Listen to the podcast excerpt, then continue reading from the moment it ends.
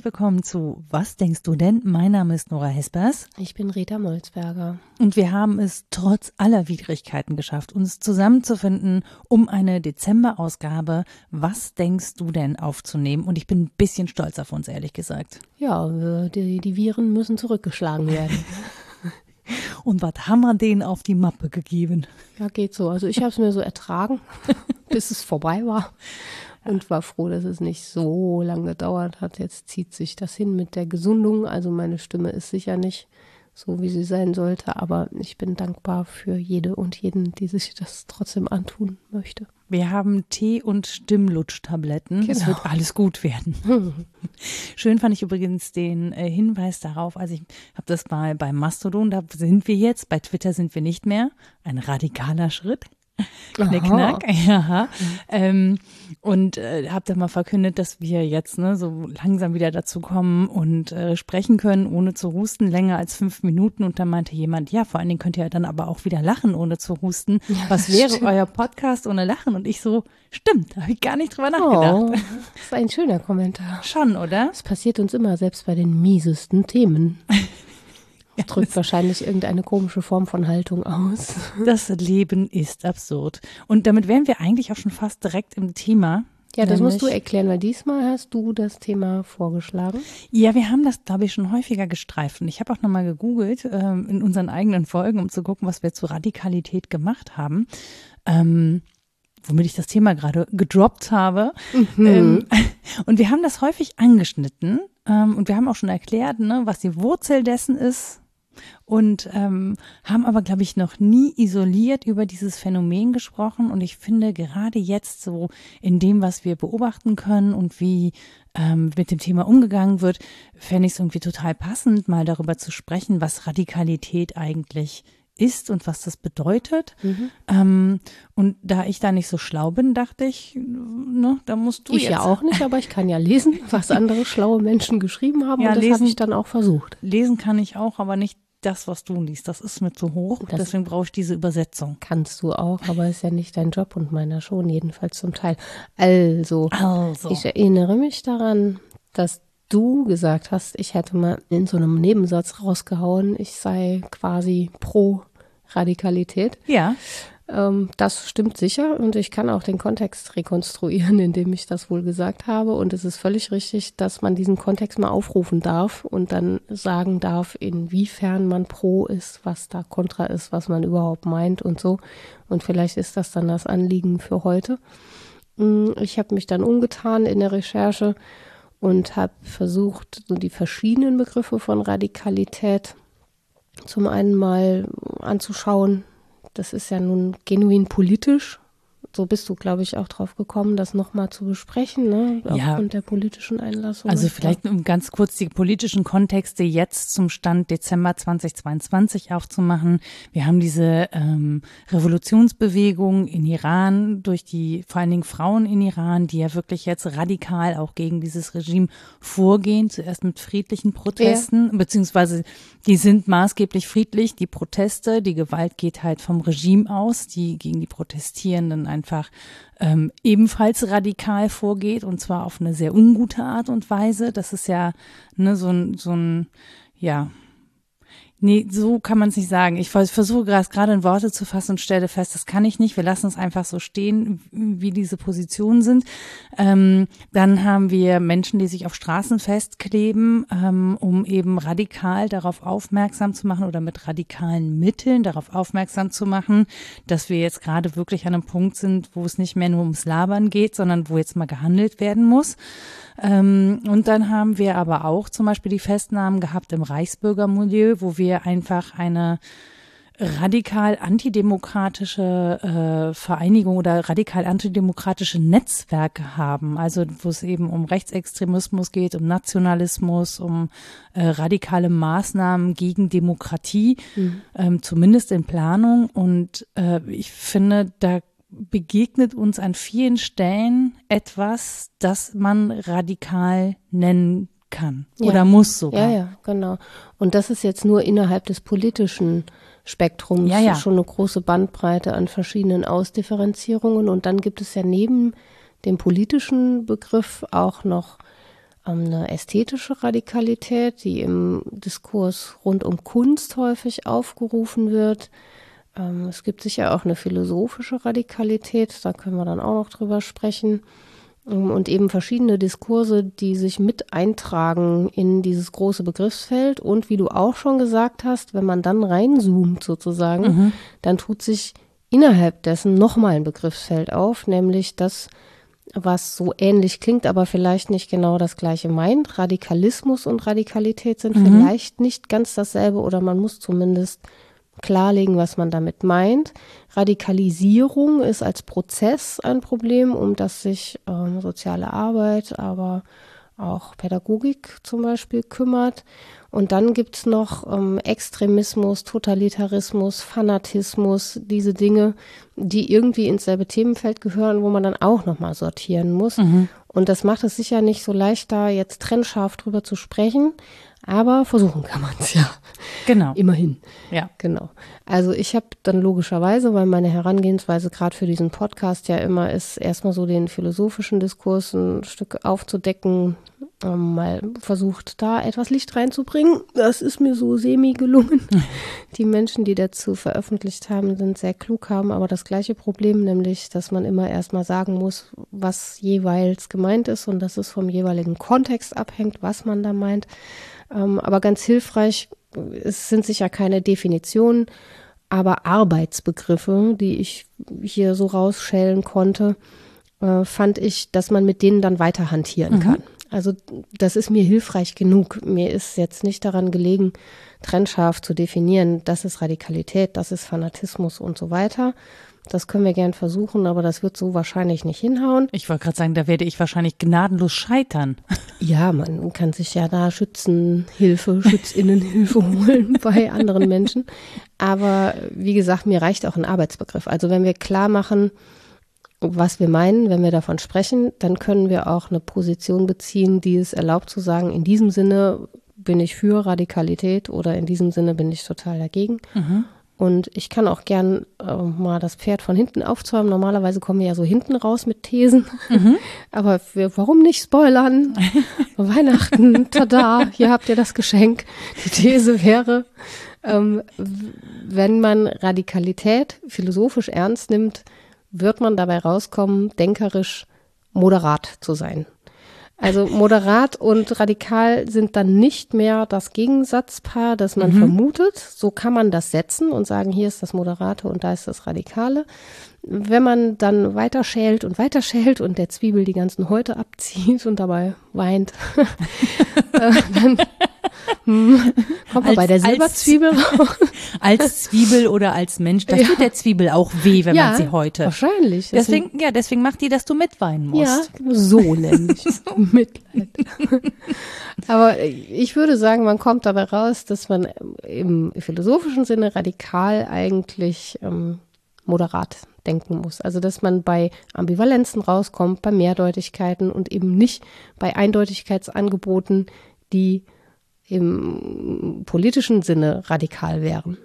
Und ich glaube, also um das direkt mal aufzulösen, ne, in dem Sinne hast du das auch ähm, gesagt damals in dem Kontext, ja. dass Radikalität natürlich etwas das ist, das Spannung erstmal erzeugt mhm. und eine Spannkraft ist und etwas ist, das uns in eine Richtung zieht und wo man hingucken soll, also das ja ein Hinweis liefert und das tut es ja. ja. Ähm, und wenn man sich das unter dem Gesichtspunkt anguckt, dann ist es ja kein kein Befürworten radikaler Akte an sich, sondern erstmal der Bezugspunkte, die da hergestellt werden durch radikales Denken, das sich ja durchaus unterscheidet auch von radikalem Handeln. Ja, das glaub, stimmt. So würde mhm. ich das jetzt. Aber auch Radikalisierungen innerhalb der Gesellschaft können ja so eine Fehlanzeige formulieren. Warum werden Menschen in ihrem Denken und Handeln radikal? Kann man mhm. sich ja dann fragen. Ja, absolut und dann dabei rauskommen, das ist witzig, ich, äh, na, witzig ist es eigentlich nicht, sondern schlimm, aber die empirischen Befunde sind ähm, sehr dünn, einfach weil du in dem Milieu ganz schlecht forschen kannst. Mhm. Das versuchen mutige Menschen, aber es ist nicht so, dass wir eine super Datenlage haben, aufgrund derer wir sagen könnten, hier bam, bam, bam, das sind die Faktoren, die Menschen ähm, radikale Haltungen beziehen lassen. Aber es ist schon so, dass es ähm, signifikante Gemeinsamkeiten gibt, wenn man sich anguckt. Mhm. Zum Beispiel, dass es der eher seltene Fall ist, dass Menschen sich allein radikalisieren. Das, das gibt es auch. Mein erster Gedanke tatsächlich gewesen, dass es in aller Regel ja irgendwas damit zu tun hat, dass man sich in einem bestimmten Netzwerk befindet. Ja, das ist auch so. Also die Rolle der Peer-Beziehungen ist äh, sehr groß, mehr als Eltern-Kind oder sonst wie generationelle Beziehungen, so auf horizontaler Ebene ähnliche Menschen, wo es dann nicht um die Generationenbeziehung geht, selbst wenn es vielleicht eine etabliert, wo Ältere und Jüngere zusammenkommen, aber diese, dieser Peer-Bezug ist total wichtig. Und jede Form von Frust, Enttäuschung, sich nicht gehört, nicht gefühlt, nicht gesehen fühlen, ist auch zentral und allen zu eigen. Ähm, das ist erstmal so das, wo man mit eigenem Denken, glaube ich, leicht hinkommt. Mhm. Das, das ist auch so ein Grundgefühl, glaube ich, wenn man sich die mh, mm, verschiedenen Gruppierungen anguckt, dass es darum geht. Und dann gibt es aber noch so eine Gemeinsamkeit, auf die wäre ich so unmittelbar nicht gekommen, nämlich, dass diesen Bewegungen eigen ist, dass sie sich einem Ziel verpflichten und die Mittel total gerechtfertigt sind. Alles, was diesem Ziel dient, in ist deren richtig. Welt. Ja, ja, genau. Mhm. Das ist eine Form von Radikalismus, ähm, wo über die Mittel gar nicht mehr nachgedacht wird und das macht es auch so gewaltförmig, weil mhm. man dabei logischerweise rauskommt, wenn man das weiterträgt und findet, dass dieses Ziel allen zugutekommen sollte. Mhm. Manchmal ist es ja wirklich die Überzeugung, das sei gut für alle, also so ein missionarischer Eifer. Gar nicht nur wir wollen das gegen die anderen, sondern alle sollten so denken. Mhm. Und dann ist jedes Mittel legitimiert. Soweit, so gut. Und dann habe ich aber gelesen äh, von Remzma über Gewalt, so ein Essay. Und der sagt, das ist eigentlich ein Signum unserer Moderne, dass wir die Gewalt überhaupt unter so einen Legitimationsdruck stellen. Mhm. Gewalt ist eigentlich das Normale. Wenn Menschen zusammen sind in Gesellschaftsform dann wird das gewaltförmig sein. Es geht um Herrschaft und Unterwerfung und wer sind, also ne, Gewalt kann vielgestaltig sein, aber Gewalt ist das Normale. Und dass wir sie unter den Legitimationsdruck stellen, zu fragen, welche Gewalt ist denn richtig, wie legitimieren wir die, wie viel davon darf sein, wer hat das Machtmonopol mhm. auch, das haben wir ja dem Staat eingeräumt, auch aus Gründen. Ja, ja, ah, damals da, schon. ja, ja, ja, ja, aber auch da Schwierigkeiten. Ja, gerade diesen, Film, gerade diesen Film gesehen über die Entstehung des BND, mhm. wer da Macht und Gewalt hatte, war nicht so gut. Ja, oder die Menschen, die die Verfassung schützen sollen. yep. Oder so. Ja, ja, ja. aber ja. Ne, diese Fragen ja. sind dezidiert moderne Fragen. Das hast du früher nicht in der Weise gefragt. Nee, das, wir fragen äh, ja heute auch viel mehr zum Beispiel nach Übergriffigkeit in äh, interpersonellen Beziehungen. Ja. Ne? Also bei, in Freundschaften zum Beispiel. Also genau. Also auch Übergriffe zu benennen. Also da geht's ja ähm, es geht auch um Gewalt, zum Beispiel, wenn wir über sexualisierte Gewalt sprechen, dann mhm. ne, geht es da auch drum. Und es geht ja schon auf einem viel kleineren Level darum, was denn gewaltvoll sei und wann das auch legitim ist. Also mhm. so ein ganz banales Beispiel ist, keine Ahnung, ähm, darf ich einem Freund, der irgendwie besoffen Auto fahren will, den Schlüssel wegnehmen? Natürlich ist das ein Übergriff, wenn ich dem einfach den Schlüssel wegnehme. Mhm. Ähm, und dann muss man sich, also wir müssen das jetzt nicht ausdiskutieren, aber das, das ist halt, also das hätte man, ja, hätte man das jemals selbstverständlich gefunden, aber ich glaube, wir verbalisieren das heute einfach anders. Ja, wir sind schon ziemlich scharf gestellt auf diese Legitimationsfiguren. Schon, ne? Ja. Und auch sehr äh, sensibel Gewaltformen mhm. gegenüber. Und deswegen habe ich mal diese etwas strittige These gerne mal in den Raum gestellt. Gewalt ist eigentlich das Normale wir stellen uns ganz schön an. Klick. Klick. Hier geht das Licht die Wei aus. Die Weihnachtspalme ausgegangen. Aus, aus Gründen. Wenn du so sprichst, dann leuchte ich nicht mehr für dich. Jetzt ist Schluss. gesagt. Genau. Na, aber der These darf man ja mal nachgehen, um zumindest ähm, auch den inneren Widerstand zu spüren und zu spüren, wo der liegt. Also ob man noch mitgeht und sagt, ja, kann schon sein, dass Gewalt so rein wirklichkeitsbezogen die Normalität ist. Aber das heißt ja nicht, dass sie die Norm sein sollte. Nur weil Norm und Wirklichkeit weit auseinanderklaffen, mhm. muss ich ja nicht sagen, oh, dann ist das eben so. Darüber kann ich mich ja beschweren, dass die ganze Welt immer noch gewaltförmig ist, es aber nicht sein sollte, meinem Begriff nach. Ja, das zum einen und das andere ist, dass wir sehr empf oder empfindsam sind, was überhaupt nicht wertend sein soll, aber auf die ähm, Übergriffe, die wir erfahren, aber deutlich weniger Sensibilität zum Beispiel haben auf die Übergriffe, die von uns ausgehen.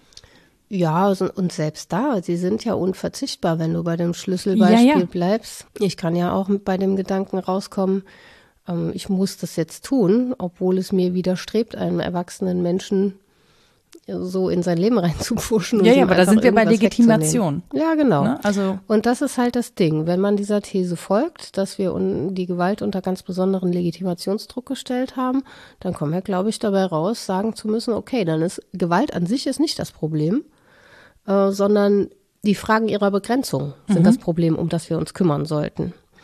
Ähm, und das verschiebt schon den Fokus auch auf Radikalität, weil uns natürlich die Gewaltförmigkeit radikaler Positionen interessieren muss. Mhm. Aber wir müssen auch fragen nach den Legitimationsfiguren, die da aufgerufen werden, auch um sie deradikalisieren zu können. Denn es reicht nicht, jemandem einzutrichtern, pass auf, du darfst niemand anderem Gewalt antun. Man muss ja Brainwashing machen, bis derjenige dann äh, drauf verzichtet, gewaltvolle Mittel einsetzen zu wollen. Aber das ist ja nicht das, was um, das, ich sag's jetzt, ha, das Übel an der Wurzel äh, packt. ne? Ja, der Radix. Ja, weil ja so oft aufgerufen wird, das Radikale sei das an die Wurzel gehende. Ähm, darüber vielleicht gleich noch mehr. Aber das ist ja nicht das, was wir wollen, sondern eine andere Einstellung und ein irgendwie moderaterer Charakter tatsächlich. Mhm. Und auf den kommen wir nicht, wenn wir einfach nur hm, Gewalt sanktionieren, sondern dann müssen wir auf andere Dinge einwirken. Und das ist ja das, was tatsächlich in dem oder am Diskurs über Radikalität kritisiert wird, dass wir das, also dass wir die Radikalität zwar verurteilen, aber uns eben nicht ähm, mit der Legitimation auseinandersetzen, also mit den mhm. oder sagen wir mal so mit den Legitimationsfragen, die dem zugrunde liegen. Ist auch eine hässliche Arbeit, das zu tun. Ja, ist es, aber aber das ist genau, also das ist ja genau das Problem, was wir haben. Also ähm, jetzt mal zum Beispiel diese, diese rechtsradikalen Netzwerke und so, ne? Ja, natürlich ist es total richtig und es ist ja auch gesetzeswidrig aus guten Gründen. Ähm, das ausheben zu wollen und zu sagen, okay, wir müssen da was tun, das können wir nicht äh, unwidersprochen lassen, das mhm. darf nicht einfach existieren, so wie es in diesem Raum ist. Aber ähm, die Frage ist ja, wie legitimieren die sich sozusagen, ja? Also auf welcher Grundlage legitimieren die sich und warum erfahren die darin auch so viel Zuspruch und warum haben die darin so ein Zusammengehörigkeitsgefühl? Und da müssen wir uns auseinandersetzen mit dem, was ich eben gesagt habe, nämlich zum Beispiel mit Kontinuitäten. Mhm. Was zum Beispiel ist an Ideologien in dieser Gesellschaft noch vorhanden? Und da wird es halt unbequem, weil da können wir nicht mit dem Finger nach da hinten zeigen, ja. sondern da müssen wir auf uns als Gesellschaft zeigen. Das heißt, wir müssen uns angucken, ähm, wo, also wir müssen den Weg sozusagen zurückverfolgen zu den Positionen, die noch nicht radikal sind, aber die diese Radikalisierung begünstigen. Ja. So. Und da fangen wir eigentlich ja bei uns an und gar nicht bei dem, was sozusagen schon in radikalen Auswüchsen vorhanden ist. Mhm. Und ähm, dadurch entsteht ja am Ende die, oder dadurch geben sich die jeweiligen Gruppen ja am Ende ihre Legitimität.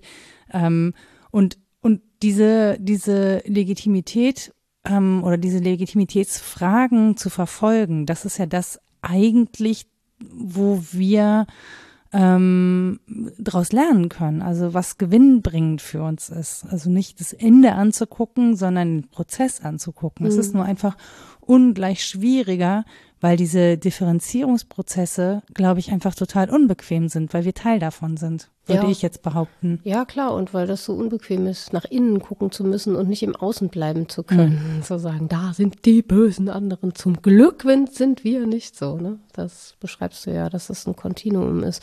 Und das finde ich ähm, wirklich bemerkenswert an dem Thema dass wir einerseits sagen können, rein definitorisch, wenn wir es versuchen, Radikalismus ähm, will immer in den Texten hieß das irreversiblen Kontinuitätsbruch Also mit mhm. was abschneiden und was ganz neu machen. Alles war bisher total falsch und wir müssen das anders machen. Das ist radikal, wenn wir es politisch verstehen wollen. Aber es stimmt ja so nicht. Es bedient sich ja eben äh, der Gedanken, die schon da sind, überformt sie häufig, ähm, macht dann zum Teil auch so Sachen wie äh, zwölf Dinge übersehen und das dreizehnte total überhöhen von einer Theorie oder einer politischen Ideologie. Aber aus dem Nichts kommt, kommt es nicht und es will auch eigentlich keinen totalen irreversiblen Kontinuitätsbruch, weil es ja höchstens gesellschaftlich ist, eine andere Gesellschaft gründen will, aber das, was jeweils als gut erfahren wird, ja prolongieren will. Ich überlege gerade, ob wir einen Unterschied machen müssen äh, zwischen konservativem Radikalismus und progressivem Radikalismus. Also ja, also es gibt sicher auch die Form, die wirklich den irreversiblen Bruch will.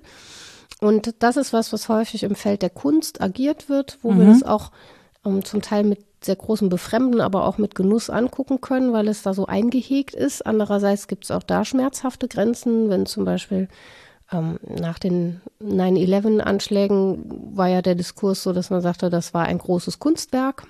Und da äh, wurde dann schon, ja, das ist einfach auch Blödsinn, ne, das zu ich sagen. Guck, aber ich, gucke, ich gucke gerade wirklich sehr entsetzt. Das gab es. dieses also man sagt, ja, aber das ja. gab es. So, und für alle, die jetzt denken, die haben noch nicht mehr alle Latten am Zaun, was diskutieren die denn da? Wir haben euch einen Textauszug zu diesem damaligen Diskurs auf unserer Website verlinkt und hier in den Show Notes. Aber habt ein bisschen Geduld, folgt der Diskussion, das löst sich auf. Da ähm, brechen Menschen mit Kontinuitäten, weisen auf etwas hin. Ja. So, ja, ja. Äh, ne, ver verlassen das Feld der Kunst, was moderne Kunst ja häufig will, also gerade mit dem inneren Diskurs rund um Kunst zu brechen. Aber Kunst Und das wurde so interpretiert, zum Teil. Und da wird's dann schmerzhaft. Da darf man dann noch hingucken und sagen. Ja, da darf ne, man auch fragen, ob Kunst Menschen töten muss. Ja. Ob ja, das eine Kunst ist, wäre ich jetzt. Ja, ich halte das für großen Blödsinn, aber wer bin ich, hm, ne? Das ja, ist doch. jetzt meine Haltung. Ja, aber ich finde, da kann man, also, aber da, wenn wir jetzt sagen, legitimiere ich mich, dagegen zu sprechen. Ja, es zu denken, jetzt sage ich was Unliebsames, diesen Satz zu denken, vielleicht ist das ein großes Kunstwerk gewesen, halte ich dennoch für machbar. Da muss nicht die ethische Grenze verlaufen. Ich hätte das nicht laut gesagt und anderen Menschen diesen Gedanken angeboten, weil die den nehmen und damit Sachen machen. Aber dass wir imaginativ Sachen variieren und versuchen, es radikal durchzudenken. Aber würde man das nicht mit einem Fragezeichen formulieren? Doch, natürlich, dabei komme ich ja raus. Ja. Das ist ja meine These. Also ich darf zuerst, darf ich ja erstmal alles denken. Auch ja. diesen absurden Gedanken, oh, äh, das könnte ein großes Kunstwerk gewesen sein. Wenn ich das im Wortsinne radikal durchdenke, ähm, abschneide, was es so an Zufälligkeiten gab und versuche, dem auf den Grund zu kommen. Mhm dann werde ich dabei rauskommen, dass das nicht sein kann, weil Kunst nicht damit handelt, dass tausende Menschen sterben und die Weltordnung irgendwie danach anders sein muss. Meinetwegen, aber nicht so humorlos und nicht so menschenverachtend. Wenn ich es radikal durchdenke, das ist ja meine These, werde ich bei einer moderaten Position rauskommen, nämlich da, wo ich sage, ja, kann, Kunst kann sicher sehr radikal sein, aber sie ist zwei Dingen verpflichtet und das würde ich übrigens von jeder Radikalität fordern nämlich Reflexivität, also andere Antworten noch zulassen. Das hat diese Aktion sicher nicht gemacht. Und Humanismus. Mhm. muss Leben ermöglichen. Genau das hat sie nicht getan. Also war das keine Position, die ich vertreten kann. Es ist dennoch sinnvoll, diesen Gedanken zu denken. Aber ich würde ihn zum Beispiel nicht in einen offenen Diskurs stellen, weil dann Menschen kommen, sich dem anhängig fühlen unter großen, großen, mindestens Blödsinn, wenn nicht menschenverachtende Positionen draus folgern. Aber du hast ihn ja jetzt quasi in diesem Gespräch in den öffentlichen Diskurs Ja, weil gebracht. er jetzt schon besprochen ist. Jetzt ist er ja, also du kannst ja dazu jetzt schon 25 Positionen lesen und wirst dabei rauskommen. Ich habe diese Position noch nie gelesen. Ich bin, nee, ich bin wirklich. Ich war da damals sehr schockiert drüber. Ähm, ich bin, also ich bin jetzt, glaube ich, wahrscheinlich so schockiert wie du dann damals, weil ich gerade denke so, äh, also, ähm, ja. Also ich verstehe auch gar nicht, warum man sich diese Frage stellt, ehrlich gesagt. Ja, große Hybris zum Teil auch von Menschen, die mal was Ungewöhnliches sprechen wollen. könnte ich mir vorstellen. Aber äh, du hast ja recht, das nachzufragen. Besprochen ist es nur, weil es jemand öffentlich gemacht hat. Ich spreche jetzt hier auch als Privatdenkende und sage, bestimmte Dinge würde ich nicht sagen. Mhm. Hier insbesondere nicht, wenn es rausgeht an viele. Wenn es einen Diskurs darum gibt, in den man sich einhängen kann und der vernünftig geführt ist, ist das was anderes, als wenn man sich in so tiefe, abseitige Gedankenkonstrukte begibt und andere mit reinzieht. Das finde ich schwierig. Das fände ich schwierig zu verantworten. Ja, vor allen Dingen auch um zu überlegen, was folgt denn daraus. Also, oh, nee. Kann ich, also ich kann überhaupt nicht, ich kann überhaupt nicht damit umgehen tatsächlich, dass Menschen das Bedürfnis haben, einen solchen Gedanken zu formulieren. Also ja, vielleicht müssen wir Grenzen überschreiten, vielleicht müssen wir auch äh, Denkverbote überschreiten. Aber ich finde, genau an der Stelle, wo es menschenverachtend wird, ja, und ähm, das sollten wir gelernt haben auch, vielfältig. Ähm, da, wo es menschenverachtend wird, wird es Menschen geben, die das genauso umsetzen. Und deswegen würde ich, also.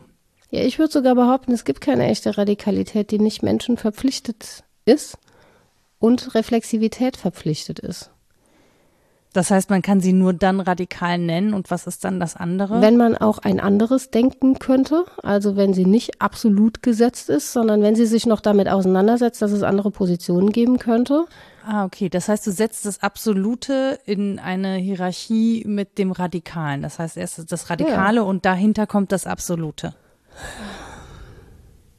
sozusagen. Also wenn man das Radikale nicht mehr reflexiv hat, sondern das Radikale bis zum Ende verfolgt, dann kommt man in den so, ja, genau. Absolutismus. Ja, das ist Totalitarismus oder Fanatismus, mhm. genau. Und den weise ich ab. Radikalität weise ich noch nicht ab, aber Fanatismus und Totalitarismus weise ich ab.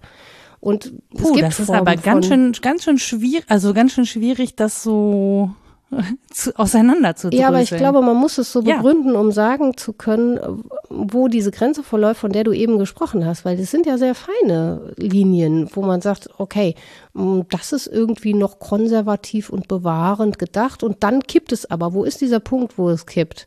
Der ist, glaube ich, genau da, wo wir mh, mm, Reflexivität und Lebensermöglichung für möglichst viele Menschen verlassen, wo wir also den Modus von Humanität und Reflexivität verlassen. Da haben wir gute Gründe, das, das abzuweisen, auch denkerisch abzuweisen. Also Gesellschaft besteht sicher nicht nur in Interaktion, sondern auch in Imagination. Das mhm. habe ich ja auch schon häufiger gesagt, dass wir uns ruhig fantasievoll damit beschäftigen sollten, welche Form von Gesellschaft wir uns denn vorstellen können. Aber auch imaginativ verbietet sich manches im Durchgang, im Denkprozess, nicht mhm. von vornherein, weil ich sage, bäh, bäh, bäh, Denkverbot, da darf ich gar nicht hin mit meinem Kopf. Ist ja Blödsinn, der Kopf macht es ja trotzdem.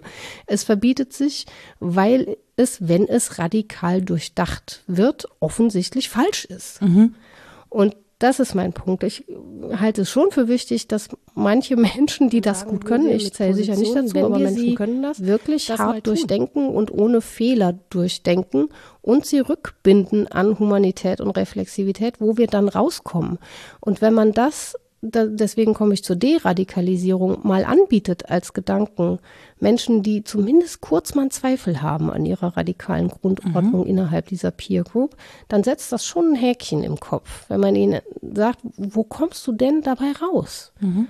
Zum Beispiel mit ähm, Rawls Gedanken zur Gerechtigkeit. Wenn man mal fragt, pass auf, okay, du hast einen Gedanken davon, wie Gesellschaft anders sein sollte als jetzt. Du hast einen konkreten Gedanken davon, wer dazugehören soll und wer nicht kannst du eine Gesellschaftstheorie entwerfen, in der es egal ist und du vorher nicht weißt, welche Position du darin haben wirst. Mhm. Dann kannst du nicht bei deiner Theorie landen. Du kannst keine rechtsradikale, fanatische Theorie begründen, von der du nicht weißt, dass du nicht der bist, der auf der Seite steht, der Gewinner. Mhm. Wir müssen das aber denken können. Es kann nämlich ständig alles passieren. Leben ist verletzlich, das kann ganz schnell kippen. Und wer da noch zustimmt und sagt, ja, dann ist es egal, dann, den frage ich noch, und dein Kind? Wenn es dir schon für dich selber scheißegal ist, Selbstmordattentat oder so Dinge, okay, was ist mit denen, die du liebst? Und wenn du dann rauskommst bei, da ist niemand, der dich liebt oder den du liebst, dann hast du schon wieder einen guten Grund anzunehmen, warum die Radikalisierung überhaupt eingesetzt hat.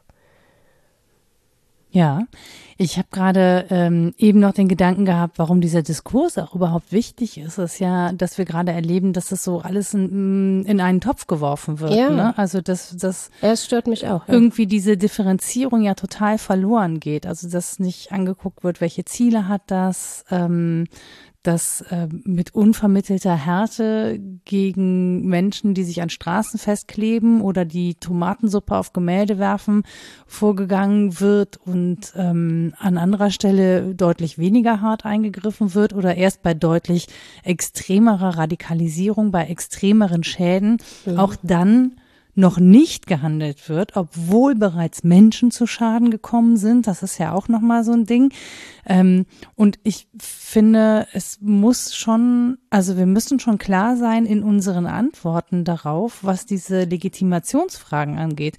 Und das sehe ich zum Beispiel nicht, sondern da sehe ich einen großen großen, eine große Leerstelle, die dann mit Populismus gefüllt wird. Ja. Also korrigiere mich, wenn ich das falsch wahrnehme, ja. aber das ist aktuell eben die Wahrnehmung, die ich habe, äh, wenn ich mir das angucke, wie das auch politisch verhandelt wird oder ja. auch gesellschaftlich zum Teil verhandelt wird. Ne?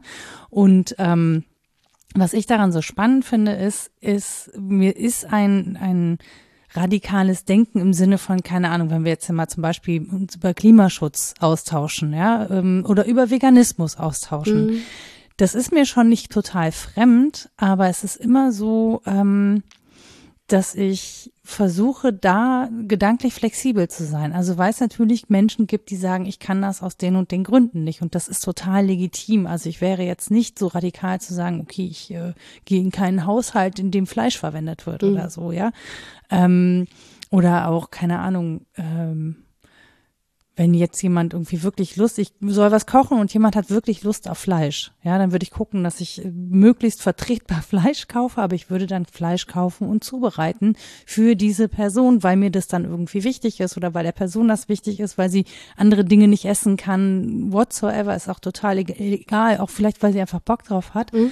Ähm, so und, und das, das radikal zu denken und es abzugleichen mit dem, was möglich ist oder machbar ist, das finde ich halt total wichtig. Also ich finde wichtig zu überlegen, okay, was kann ich selber umsetzen, was kann ich mir als Person abverlangen, aber was, wenn ich das groß denken möchte, ja, wenn ich möchte, dass möglichst viele Menschen da mitmachen können, dann muss ich das anders denken, weil ich auch so viele Lebensverhältnisse mitdenken muss, so viele Lebensentwürfe mitdenken muss und auch mitdenken muss, dass Leute das vielleicht aus eigenem Antrieb nicht wollen. Ja, ja, so, dass ich sozusagen erstmal überhaupt äh, nicht das Radikale möglich machen will, sondern dass die Basis erstmal schaffen will, damit wir uns entwickeln können. Weil das, das Problem ist ja immer, also ich kann ja schon an einem recht an einem, nicht rechts, an einem recht radikalen Punkt angekommen sein. Äh, oder etwas, ja. das, ne, aus, wenn man das so im, im Durchschnitt betrachtet, das schon irgendwie deutlich progressiver ist oder so. Und dann ähm, muss ich ja trotzdem gucken, wie kann ich diesen Weg für andere Leute auch beschreibbar machen, die vielleicht nicht so viel Eigeninitiative haben, denen das moralische Grundgerüst total egal ist. Das ist ja auch ein hehrer Anspruch, ne, zu sagen irgendwie so, ja, das, diesen Weg dürfen nur diejenigen gehen, die das mental auch so mittragen und mitstützen und so. Das ist natürlich totaler Bullshit, weil dann kommen mhm. wir ja nirgendwo an, ja. Dann können wir uns erstmal alle hinsetzen. Ja, dann kannst du deinen Weg halt allein gehen und deine Nachvollzüge machst halt nur du erstmal. Ja, oder ja. es wird halt wieder totalitär. Dann geht's ja. nämlich in Richtung, ne, so, also dann wird halt wirklich eine Marschrichtung vorgegeben. Das kann ja auch niemand wollen. Das heißt, es geht ja schon darum, für eine breite Masse etwas möglich zu machen und das auch denken zu können. Und das mag von jetzt gedacht auch utopisch sein. Ähm, aber es ist ja nach wie vor wichtig, und trotzdem ist es, finde ich, manchmal auch wichtig, radikal Grenzen zu setzen. So, also wie das zum Beispiel jetzt in Iran passiert, ne, in einem in einer friedlichen Protestbewegung, ähm, aber da wird ja einfach radikal eine Grenze gesetzt. Und die, mhm. ich meine, man muss sich mal überlegen, was in dem Zusammenhang dann Radikalität bedeutet, einfach ohne Kopftuch frühstücken zu gehen, auf der Straße zu tanzen, Händchen zu halten oder so. Also das, das Schlimme daran ist ja, dass radikal ja immer eine, eine Frage des Standpunktes auch ist. Das mhm. ist ja gar nicht absolut zu sehen, mhm. was radikal ist. Ja, das ist ja auch ähm, häufig mit Zuschreibungen von außen versehen, dass man sich selbst gar nicht als so radikal wahrnimmt oder vielleicht so überzeugt davon ist, jetzt das Richtige zu tun, dass es einem wurscht ist, ob es radikal erscheint oder nicht. Und das ist auch, das habe ich auch gelesen, ähm, ein Signum unserer Zeit, dass wir das auch gleich so normativ aufwerten. Mhm. Das eine Radikale ist zu radikal, das andere ist das gute Radikale, was so unseren Werthaltungen ja. entspricht, ist das gute, freie Radikale, finde ich, klingt so sympathisch, ist aber scheiße für die Haut. Nee, für die müssen wir uns eincremen. Nee, gegen ja, die müssen wir uns eincremen. Ja. Ne, also wir verbinden das alles mit so starken ähm, Werthaltungen mhm. und normativen Aufladungen und dabei ist genau wie du es beschreibst, der Weg ja nur gangbar, wenn ich mich derer erstmal enthalte oder wenn sie zumindest einklammerbar sind. Und wenn sie das nicht mehr sind, muss mir klar sein, dass ich damit recht einsam sein werde. Also ich werde Menschen finden, die so ähnlich denken, aber es ist keine Einladung zum Dialog. Wie denn? also im Gegenteil, das ist so, ich möchte dann einen großen Monolog führen und will viel Echo hören, aber da geht es dann nicht mehr um ein Miteinander oder um Resonanz.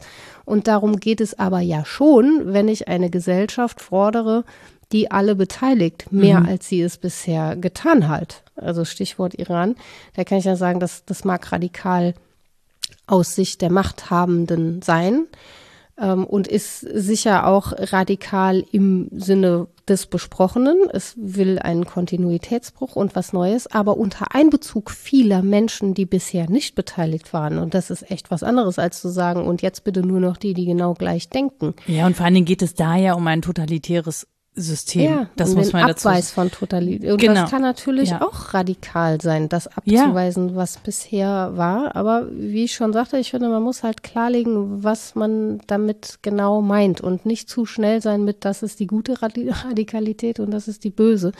Ähm, das haben wir uns halt so angewöhnt, weil wir es vor allen Dingen politisch besprechen und weil es dann auch sehr böse Formen davon gibt. Ja, absolut. Menschen das wollte ich gerade sagen. Und ja. den Tod also Radikalismus ist uns ja in, in der Vergangenheit vor allen Dingen ja. in Ismen aufge, aufgegangen, ja. ne? Und da ging es ja wirklich um brutalste Verbrechen gegen die Menschlichkeit. Also das äh, ja. glaube ich, und ich kann dann auch verstehen, dass dieser Begriff da so in der Form aufgeladen ist, ähm, wenn auch. es darum geht, dass man ihn nur so anguckt. Ich weiß nur nicht, dass in, wenn wir eine Situation haben wie jetzt, in der wir erleben, dass es eben auch radikales Handeln gibt, das ähm, andere Ziele hat, eben nämlich nicht menschenverachtende, sondern humanistische Ziele, dass wir da anders mit umgehen müssen, ohne es jetzt auch ne, zwingend gut zu nennen oder so. Also ich weiß auch gar nicht, ob man das. Ich glaube, in bestimmten Situationen ist das Moderate das Radikalste, was sein kann. Ja. Also wirklich noch ein Angebot zum Dialog zu formulieren und zu sagen, ich höre mir mal an. auch was mir total zuwider ist. Naja, Hoffnung zu haben kann ja schon was sehr Radikales ja. sein oder auch was sehr Widerständiges. Ne? Ja, aber auch eine moderate Position, bei der ich darauf verzichte, immer gleich zu sagen, was richtig und was falsch ist, ist sehr radikal. Ich fand die Unterscheidung ähm, von Fatalismus und Fanatismus sehr ähm, sehr hilfreich. Das ist im Artikel von Seel ausformuliert. Der sagt, na ja, radikal kann natürlich beides sein. Worüber wir jetzt hauptsächlich gesprochen haben, sind so Formen von Fanatismus, ne, mhm. sich auf ein Ziel hin entwerfen. Alle Mittel sind okay, wenn wir nur dieses Ziel ähm, verfolgen. Menschen müssen genauso denken wie ich. Ähm, und das ist sicher das übertrieben Radikale. Und demgegenüber setzt er den Fatalismus als das übertrieben Moderate. Mhm. Wenn man so sagt, ja, wird schon kommen. Muss man jetzt mal gucken. Es wird eh wenn, alles untergehen. Ja, wenn aus positiven Erwartungen reines Warten wird, nennt mhm. er das. Ne? Ah, das ist schön. Ähm, also auch das Moderate kann, kann übertrieben falsch sein. Mhm. Und da versteht man auch so Philosopheme falsch wie zum Beispiel schon Aristoteles äh, Tugendethik der Mitte, da haben wir mal drüber gesprochen, mhm. ne? dass das immer ein großes Spektrum ist zwischen total ängstlich sein oder völlig übertrieben übermütig. In der Mitte ist die richtige Tugend. Und jetzt kann man natürlich sagen, was ist das für eine Wischiwaschi-Position? Noch dazu, wo für jeden Menschen die Mitte irgendwo anders liegt und andere Leidenschaften und andere Tugenden ähm, vielleicht mein Talent sind, da muss ich ja bei jedem gucken, was ist das für eine moderate Position. Aber eigentlich ist es total radikal. wenn ich alle meine Handlungen und Leidenschaften, mein Denken und Tun daraufhin überprüfe, wo ich mich gerade im Spektrum befinde und ob das noch richtig so ist, dann ist genau diese Ambivalenz etwas, was mich dazu bringen wird, konsequent zu sein. Das, das ist eine Frage, also ich habe jetzt gerade zwei Fragen, die gleichzeitig auftauchen. Und das eine nämlich, ich hätte nämlich gerne, oder die Frage habe ich die ganze Zeit schon, wie man Konsequenz abgrenzt. Mhm. Ich muss aber vorher einen Einwurf machen. Ich glaube, dass die Mitte nicht nur davon abhängt, von mir persönlich, sondern von den Kontexten, in denen ich mich ja, bewege. Also klar. wie nicht, wie antworte ich moderat, aber eben auf die Umstände. Ja. So. Und ich kann nicht in meiner Mitte bleiben, wenn die Umstände etwas anderes herausfordern. Eben. Also und deswegen kann ich nicht definiert vorher sagen, und da geht's übrigens lang, hier ist ein Tugendenkatalog, diese neun Eigenschaften soll dein Charakter. Ja, das machen ja so Ratgeber, dass sie ähm, sagen, das glückliche Leben ist hier, bitteschön. Um, ja, oder die sind Immer halt, atmen, einfach immer nur atmen. ja, das ist der Trick auch am Leben, immer einfach weiter. Ja, einfach weitermachen, ja, atmen, super. tief einatmen, das wird schon alles gut werden. Ja, ja, aber auch das ist halt eine Position, die so nicht sein kann, es sei denn, ich lebe in irgendeiner komischen, isolierten Welt, die unserer nicht entspricht. Und was die, das Konsequente angeht, warum das in meinem Sprachgebrauch was, was anderes ist als das Radikale, weil es ähm, einem Spektrum verhaftet ist. Also da, da ist ein Vorher und ein Nachher. Ich habe nachgedacht, ich habe Argumente geprüft und dann kann ich zu einer konsequenten Haltung oder einer konsequenten Aussage kommen. Radikal ist gerade, wenn ich nicht mehr im Spektrum denke mhm. sondern alles jenseits meiner Position im Prinzip nur abschneiden will. Mhm. Wenn ich dieses Spektrum gar nicht mehr vor Augen habe, würde ich sagen. Und Konsequenzen verändern sich eben genau mit den Umständen, weil das, was jetzt richtig war, vielleicht, wenn die Umstände sich ändern, äh, morgen tatsächlich nicht mehr auf die gleiche Weise richtig sein kann. Also es ist halt sehr selten, dass es wirklich total kippt und heute Ehrlichkeit richtig war und morgen die Lüge richtig ist. Aber selbst Kant, den wir als rigorosen Moraltheoretiker kennen, hat das auf dem Schirm. Mhm. Selbst der. selbst so wirklich rigorose Theorie. Und selbst die geht davon aus, natürlich kann es Situationen geben, in denen, auch wenn das Richtige die Ehrlichkeit ist, eine Lüge erforderlich ist. Mhm. Das macht die Lüge nicht richtig, aber erforderlich und mhm. legitim. Und ja, wenn ich das Spektrum verlasse und mich festlege auf, ich muss immer die Wahrheit sagen, ja, ich äh, habe hier zwei Juden versteckt. Äh, nee, mhm. ist dann nicht richtig. Ne? Ja, und ja, aber das ist, ich finde, das ist ja genau das Spannende, ne? Also genau da zu gucken, wie man sich verortet. Und das, das Ding ist ja auch, es ist ja auch nicht häufig also Frage, Antwort, sondern auch das ist ja eingelagert in ganz komplexe Sachen. Also ich kann mich jetzt dazu entscheiden, ja, ich lebe jetzt konsequent vegan. Da mhm. gehe ich in den Supermarkt, ja, dann kaufe ich die ganzen veganen Sachen, die sind alle schön einzeln verpackt und ja. hier Plastik und da Plastik. Dann habe ich zwar vegan gelebt, aber mein Mülleimer ist voller als je zuvor, weil das ganze Zeug abgepackt ist. Wie die berühmte Biogurke, die dann eingeschweißt ist, damit ja, man sie von der konventionellen Gurke unterscheiden kann. Ja. Also so, und dann, ähm, dann hat man ja eigentlich schon wieder eine andere Frage, die man beantworten muss. Oder kaufe ich jetzt den ganzen Kram mit dem Palmöl drin oder nicht? Mhm. Ja, also, und das ist ja alles eingelagert in tausend Sachen. Und dann kannst du natürlich auch fragen, okay, das mit dem Plastik ist vielleicht doof, aber Glas ist viel schwerer und muss so und so oft wieder benutzt werden und so. Du kommst ja, also, wenn, wenn du es immer richtig machen willst, dann machst du gar nichts mehr. Ja, was du auf jeden Fall nicht wirst, ist halt radikal. Weil, ja, ja doch, der, der Anspruch wäre ja, es radikal richtig zu machen. Und ja, aber es halt endet halt bei total moderater Lebensführung. Das ist, das ist ja mein Punkt. Bei gar keiner Lebensführung. Kannst, wenn du das konsequent durchziehst, dann wirst du bei schwankender Mitte ankommen. ja, aber nein. Aber ja, ja, aber ja, genau. Nein. Ist mies. Aber es ist dann gerade kein Totalitarismus und Extremismus. Das ist ja der Punkt. Was ja eigentlich gut ist, ehrlich gesagt. Ja, also diesen denkerischen Radikalismus, das ist der, zu dem ich Ja sage. Wenn er, wie gesagt, Reflexivität verpflichtet ist und Menschen das Leben ermöglichen will und nicht nur das Leben, sondern auch die Teilhabe, um es gesellschaftlich zu formulieren Teil sein, nicht nur Teilhabe und Teilnehmen, sondern Teil sein.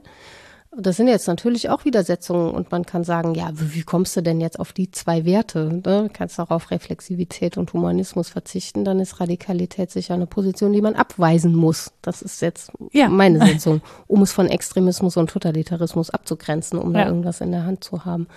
Aber ähm, das ist, glaube ich, der Punkt. Wir kommen nicht umhin, diese Setzungen zu machen und zu sagen, was ist denn so die Conditio sine qua non? Ohne was können wir nicht gemeinsam leben? Mhm. Und auch da, wenn ich Gesellschaft denke und mal radikal durchdenke, was Gesellschaft bedeutet, dann kann ich keine Position beziehen, die nur für mich gut ist. Das wird nicht funktionieren und auch nicht für die paar wenigen, die vermeintlich so sind wie ich. Es funktioniert nicht. Wir sind aufeinander angewiesen. Ich muss eine kompromissbereite Lösung für Gesellschaft denken. Naja, ich sag mal so, sie funktionieren ja leider doch. Also das ist ja das Schlimme an totalitären sie, Systemen. Sie funktionieren ja auf eine Weise irgendwie. Sie funktionieren politisch, aber sie ja. funktionieren nicht als ein Entwurf, der lange für Menschen gelten kann. Letztlich Nein. schließt es Menschen aus und sie funktionieren halt immer nur für wenige und ja. machen halt ne, wenige sehr mächtig. Aber das, ähm, diese, dieser, kann man das Machtabsolutismus nennen? so, aber das funktioniert halt nicht, ne? Also das funktioniert das, nicht als gemeinsames Leben. Ja, genau. Also es funktioniert auch meistens auf Zeit, sehr lange Zeit, zum quälend lange ja. Zeit. Aber es ist sicher nicht in der Weise stabil, wie es gerne wäre. Mhm. Es ist immer angreifbar sowohl von innen als auch von außen, weil es halt nicht weich ist und hin und her kann, wenn es angegriffen wird. Und es wird logischerweise zu Umsturzgedanken kommen, mhm. weil es ganz, ganz selten ist, dieser radikale Fatalismus, von dem ich sprach, dass Menschen sich dann ergeben und sagen, ja, dann ist das jetzt so. Ja, weil das brutal ist und lebensvernichtend. Ja, also, also, das ist ja schon eine irritierende Position, die man zum Beispiel religiös begründen kann. Das hat mich lange ähm, am Kastenwesen sehr irritiert in Indien, dass das ja so, so eine Form von radikalem Fatalismus fordert. Das ist jetzt total undifferenziert gesprochen. Aber äh, ne, wenn man annähme, Menschen würden tatsächlich glauben, okay, ich habe im letzten Leben Scheiße gebaut und jetzt ist es eben gerechtfertigt, dass ich ein mieses Leben führe. Da begehre ich auch nicht auf, sondern mhm. versuche es möglichst gut zu machen. Und trotzdem gibt es ja Bedingungen von Lebbarkeit und Nichtlebbarkeit. Es gibt Wut und Enttäuschung und Ärger, der vorkommt. Es ist ja nicht so, ähm, dass Menschen diese Leidenschaften total los wären. Und ich glaube nicht, dass sich das über Jahrzehnte und für große Menschengruppen halten lässt. Da kommen Revolutionen. Zum Glück kommt da ein Aufbegehren. Das kostet wieder. Ja. Das kostet ganz schrecklich. Ja. Äh, aber es passiert. Ja, aber das, das ist halt wirklich das, also ja, es passiert und, und ja, diese Umstürze gibt es, aber das zu beobachten, was das kostet an Menschenleben, an Zukünften, an ja. das ist halt, ähm, das finde ich halt unglaublich schmerzhaft zu beobachten und gleichzeitig ähm, sollte man daraus ja lernen, zum einen, wie wertvoll es ist, äh, in etwas zu leben, das mehr Flexibilität und Dynamik ermöglicht in ja. einer Demokratie und das bitte auch zu erhalten und wertzuschätzen und äh, unmö also unbedingt möglichst, nicht unmöglich, sondern unbedingt möglichst den Diskurs zu erhalten. Und das heißt aber auch tatsächlich, ähm, dass ich eine Verantwortung für den Diskurs habe, also dass ich eine Verantwortung habe, einen differenzierten Diskurs zu ermöglichen und mich mit Populismen an der Stelle zurückzuhalten. Ja, weil das ist eine Verantwortung, die habe ich in einer solchen Gesellschaft, ja. find, also ist meiner Meinung nach.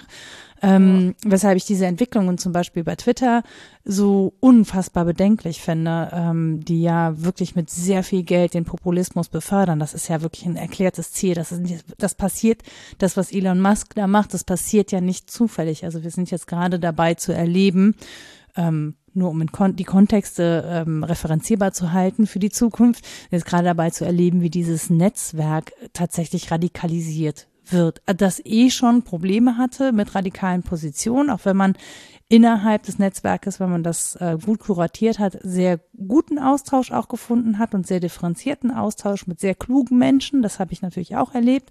Ich habe auch alles andere da erlebt. Mhm. Ähm, und das, das äh, wird gerade einfach nochmal hochgeschraubt und das, äh, glaube ich, ist total gefährlich für Demokratien tatsächlich. Ähm, und von daher finde ich das ja eigentlich alle Menschen, die sich irgendwie öffentlich äußern, eigentlich dazu angehalten sind, im Modus der Differenzierung zu sprechen, selbst dann, wenn sie radikale Thesen äußern. Also, mhm. ne, dann muss man trotzdem das Angebot machen, das zu verhandeln. Und ja. das finde ich halt total wichtig. Ja, und rund um dieses Thema ist ja genau darum auch dann der Streit entstanden, weil Menschen sagen, ja, es hat sich aber als Kommunikationsplattform für viele als wichtig erwiesen, wenn wir es jetzt einfach abschneiden, dann haben die die Stimme nicht mehr. Also auch darum wird ja gestritten und solange man da ähm, keine, das wäre mein Punkt, keine so äh, fraglosen Eindeutigkeitsangebote macht und sagt, so, jetzt ist aber das das Neue richtig. Der Rest wird sofort gelassen und ich bedenke auch gar nicht, was dann passiert. Ähm, aber das muss passiert man das ja auf dem Schirm haben. Ja, klar, passiert also das. Passiert, ist, ist da ja muss schon am ich Wochenende eine Position formulieren. Genau. Das ist ja der Punkt. Ich werde zum Beispiel allergisch bei jeder Form von Eindeutigkeitsangebot und finde das ganz unangenehm, dass mir das als lehrende, dozierende Person um, scheinbar oder auch manchmal ganz real abverlangt wird, dass Menschen sagen, jetzt sagen Sie doch einfach, wie es ist. Oder äh, sag doch mal selber, äh, was soll ich denn da jetzt denken? Und ich verweigere mich selbstverständlich einer solchen Aussage. Ich muss sie aber für mich ja klar kriegen. Also mhm. meine Eindeutigkeiten muss ich vor mir schon formulieren aber ich muss sie nicht für andere formulieren. Ich versuche immer so eine Position hinzukriegen, bei der ich meinen eigenen Standpunkt angreifbar darstelle. Ich werde ja nicht gerne angegriffen in meinen Standpunkten. Äh, natürlich ist das nicht schön. Ich möchte das auch nicht. dann steht auch, man nicht mehr so stabil. Weißt du, dann schubst dich da jemand rum und dann fängst du an zu wackeln und dann musst du argumentieren. Ja, unangenehmer. So. Findet Total man am Ende unangenehm. noch einen neuen Standpunkt. Ja. Bah. Wer will denn so? Im Leben nicht. Da kämen wir ja nachher vorwärts. Ja, das wäre ja hässlich. Äh, ja, aber genau, es ist das ja, ne? Sich irritieren zu lassen, aber nicht im Verzicht auf eine eigene Haltung. Mhm. Ich kann mich ja auch nicht so radikal irritierbar halten, dass alles wurscht egal ist. Ich muss ja schon vor mir klar haben, möchte ich bei Twitter bleiben oder nicht? So, warum? Dann muss ich die Gründe klarlegen. Dann muss mir klar sein, es gibt auch Gründe, jetzt dabei zu bleiben, obwohl ich total dagegen bin, dabei zu bleiben das muss ich aushalten, dass da Menschen dabei bleiben und ich das aber nicht richtig finde. Naja, ich mache das ja in einer Person. Ich habe unseren ja. Was denkst du denn Account gelöscht, aber meinen privaten Account als Journalistin natürlich nicht gelöscht. Ja. Also was heißt ja. natürlich, ne? Aber es ist schon so aus dokumentarischen Gründen. Also ich habe meine Aktionen da eingestellt, ähm, um das nicht zu befeuern. Ähm, gleichzeitig habe ich natürlich genau in diesem Umfeld auch äh, mühevoll einen Algorithmus kuratiert, äh, trainiert und, und Personen kuratiert, äh, deren Meinungen mich interessieren oder deren Haltungen mich interessieren.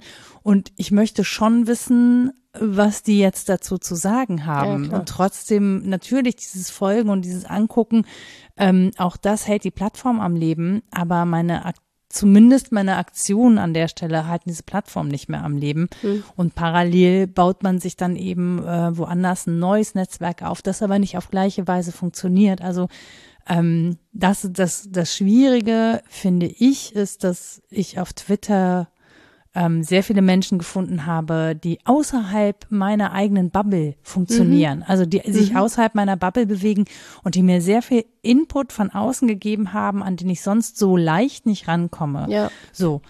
Das Stichwort an der Stelle ist aber so leicht nicht mhm. rankomme. Das heißt, ich muss jetzt einfach andere Wege, andere Kanäle aufmachen. Ich muss mich umstellen. Es ist so. aber auch wirklich schwer. Also was ich schwer. ja im Verzicht auf diesen diese großen Plattformen du auch ja trotzdem immer versucht habe, ist ja, ich ja, aber ich erlebe gerade zum Beispiel jetzt ist Jahresende und ein neues Jahr beginnt und die Zeitschriften, die man abonniert hat, melden zum Beispiel zurück, uns gibt es als Zeitschrift nicht mehr oder uns gibt es jetzt nicht mehr gedruckt. Wir können dir kein Heft mehr schicken. Wir können dir noch ein Digitalangebot machen mhm. oder es, ja, also Papier wird teuer. Ähm, Menschen sind zum Teil so schlecht bezahlt, dass sie andere Sachen machen müssen und mhm. nicht mehr davon leben, ihre Meinungen so zu formulieren. Mhm. Und das sind schon auch Unwägbarkeiten jenseits von digitalen Plattformen, wo ich auch wirklich Mühe habe, an Positionen ranzukommen, die vorher vielleicht leichter verfügbar sind. Das geht schon noch, mhm. natürlich. Das wäre sonst das Ende der Wissenschaft. Da müssen wir immer mehr Podcasts hören. Das hilft ja nicht. Es hilft ja nichts. Es hilft ja nicht, müssen mehr Podcasts hören. Ja, aber es ist echt, ähm, ist eine Aufgabe. Auch überhaupt noch mitzukriegen, ob es noch die eigene Bubble ist oder nicht. also so, oder? Hallo, man, ist hallo, es noch genug noch innerer Widerstand, den ich empfinde, oder nicke ich schon leise beim Zuhören? seid ihr noch meine Babbe?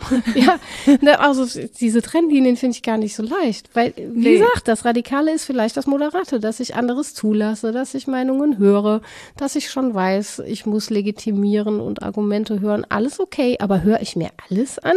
Oder sage ich an bestimmten Stellen, das ist das gegen meinen Geschmack?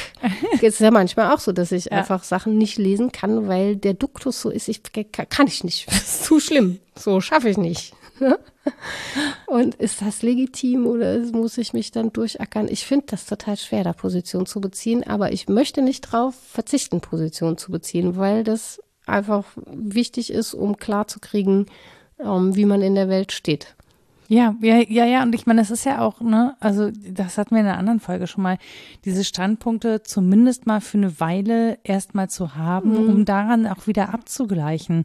Und das Einzige, was ich daran ähm, gut finde tatsächlich, also ne, wenn man daran was gut finden kann, dass dieses Netzwerk gerade zusammenbricht, ist diese Illusion, die wir hatten, dass uns diese Netzwerke erhalten blieben, das ist nicht so. Also ja, oder auch, dass das alles so ideologiefrei wäre. Es ist das Hat zum einen ja, vielleicht gedacht, ne? Keine Ahnung, nee. Also ich habe nicht gedacht, dass das ideologiefrei sei. Ähm, aber ich finde das sehr spannend, das gerade zu erleben, wie darum gerungen wird. Also auch ähm, wie darum gerungen wird, dass solche, dass solche Netzwerke zusammenbrechen, was das bedeutet, was das auch für andere Netzwerke bedeutet, was das für Organisation von Kommunikation bedeutet, von der wir erstmal dachten, das sei irgendwie sicher, dass das so weitergeht. Also auch die, ähm, die meisten Netzwerke, die schleichen sich so aus. Also das wird so langsam, weißt du, und dann geht man in ein anderes Netzwerk. Wer kennt wen? ja, genau. Ja, ja, aber Oder das StudiVZ. Naja, das konnten wir alle verschmerzen, weil wir dann irgendwie woanders unsere Netzwerke gefunden mhm. haben und so. Aber dieser, dieser, diese Geschwindigkeit, in der das gerade passiert, da, das ist schon, glaube ich, für viele Leute schockierend, wie schnell das geht. Also, mhm. ne, dass man auch nur so ein paar Stellschrauben drehen muss und sich dann auch alles innerhalb dieses Netzwerks plötzlich verändert. Also, dass dein Zuhause, also das ist so, als wäre Tine Wittler da gewesen. Ein Marsch in vier Wänden. Ja, also du erkennst nichts mehr wieder und das Rosa gefällt dir auch nicht. So. Aber ich behaupte ja, das ganze Alte steht noch vor der Tür, weil die hatten die keine Zeit, das wegzuräumen. Das heißt, du kannst es schnell wieder reinräumen. Das ist der Unterschied. Ja, nee, nee, nee, nee. Das ganze Alte steht nicht nur vor der Tür, sondern das liegt auf Servern, an die jetzt jeder ran kann, weil die Aha. nicht mehr geschützt sind. Das auf die Straße gestellt, ja, zu verschenken. Genau, richtig. Das ja. ist tatsächlich, das ist ja aber auch tatsächlich eines der Probleme. Ach, ja, ja. Also die so, Daten. Das ist eine andere Diskussion, ne? Aber ähm, auch, auch das, glaube ich, ähm, ich glaube, das hat auch immer mit gefühlter Sicherheit zu tun. Mhm. Und mit diesem gefühlten, dass alles, was wir haben, so unumstößlich sei. Und ich glaube, das ist auch was, was wir gerade ähm, beim Blick in die Welt auch lernen und was so beängstigend ist, wie schnell das gehen kann. Also wie schnell Dinge plötzlich nicht mehr unumstößlich sind, beziehungsweise wenn man sich das in Iran anguckt, das ist ja gar nicht so schnell gegangen. Wir haben einfach nur sehr lange nicht hingeguckt. Ja, klar. Ne? Also jetzt wir im Sinne von die, die nicht zur iranischen Diaspora gehören, die Menschen, die seit Jahren oder Jahrzehnten hier leben, die äh, aus dem da Iran geflüchtet riesig sind. Überrascht. Nee, da war ja. wirklich niemand riesig überrascht. Da muss man einfach sagen, das ist, äh, das sind die, die europäischen Scheuklappen, die da drauf ja, waren. Ich habe ja immer mein Beispiel, äh, man kann immer mal, in jedem Gespräch kann man fragen, was eigentlich gerade in Haiti los? Ja, oder, einfach mal. Fragen. Ja, oder im Jemen oder weißt du, ja. es gibt so, also es gibt tatsächlich so viele Schauplätze auf dieser Welt. Ähm, und wir haben nur wenige im Fokus, weil uns wenige gerade sehr nah erscheinen. Mhm. Ähm, aufgrund der Bezüge, die wir da haben, aber. Ja, das klingt auch total arrogant, wenn man sagt, ich bin ähm, allergisch gegen äh, Eindeutigkeitsangebote, soweit das stimmt, aber ich weiß, dass ich ständig auf sie reinfalle. Das ist mir völlig klar. Also, dass die Welt irgendwie geordnet sei und dass es da Rangfolgen der Wichtigkeit von Konflikten gäbe oder so, das ist natürlich alles totaler Blödsinn. Und ich gehe durch meinen Alltag mit ganz vielen vorformulierten Eindeutigkeiten, die meinem Privileg entstammen oder auch der Notwendigkeit, weil ich anders nicht mehr weitergehen kann. Auch das ist mir klar. Ähm, trotzdem, da wo ich aufmerksam auf sie werde, ist es sicher ein Beitrag zu sagen, hm, wahrscheinlich ist es nicht so einfach. Hm. Wenigstens das. Also sehr viel mehr kann man vielleicht gar nicht leisten als Journalistin oder Wissenschaftlerin oder egal als Mensch auf dieser Welt. Aber dass man sich dessen bewusst ist, dass es vermutlich noch andere Positionen gibt oder dass diese Dinge nicht so einfach sind. Also, dass man fragen darf, wo kommt es denn her, der Konflikt? Und auch nicht zu schnell sagt, die haben Recht, die haben Unrecht. Natürlich schlägt das Herz auf einer Seite, aber man muss es sich eben angucken in seiner Komplexität auch, um dann klar sagen zu können, nee, in dem Fall denke ich, diese Gruppe hat Recht, weil ich die Kontexte kenne.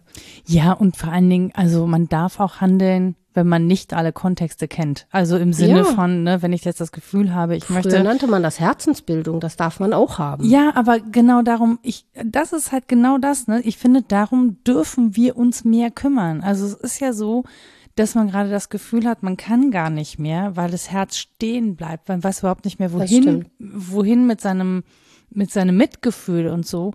Und ich finde das total schwer zu entscheiden. Gleichzeitig ist das Einzige, was wir dem entgegensetzen können, ist, glaube ich, sind kleine, kleine Handlungsgesten.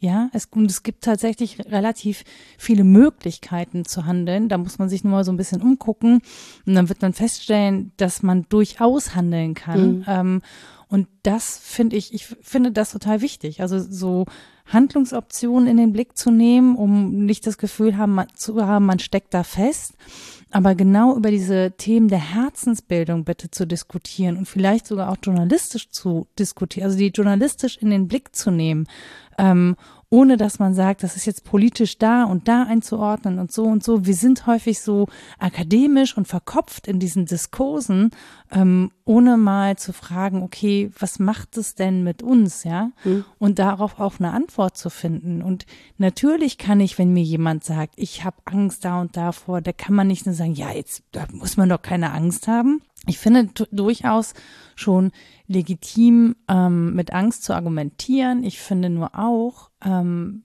dass man da rauskommen muss im Sinne von, okay, was bedeutet das denn für uns alle? Also, ne, ja, wie kommen wir da, Punkt, wie kommen wir da in Gemeinschaft hin? So, ja. also wie, wie geht's nicht nur darum, dass du jetzt keine Angst mehr haben musst, sondern wie kann ein möglichst großer Teil der Menschen keine Angst haben müssen?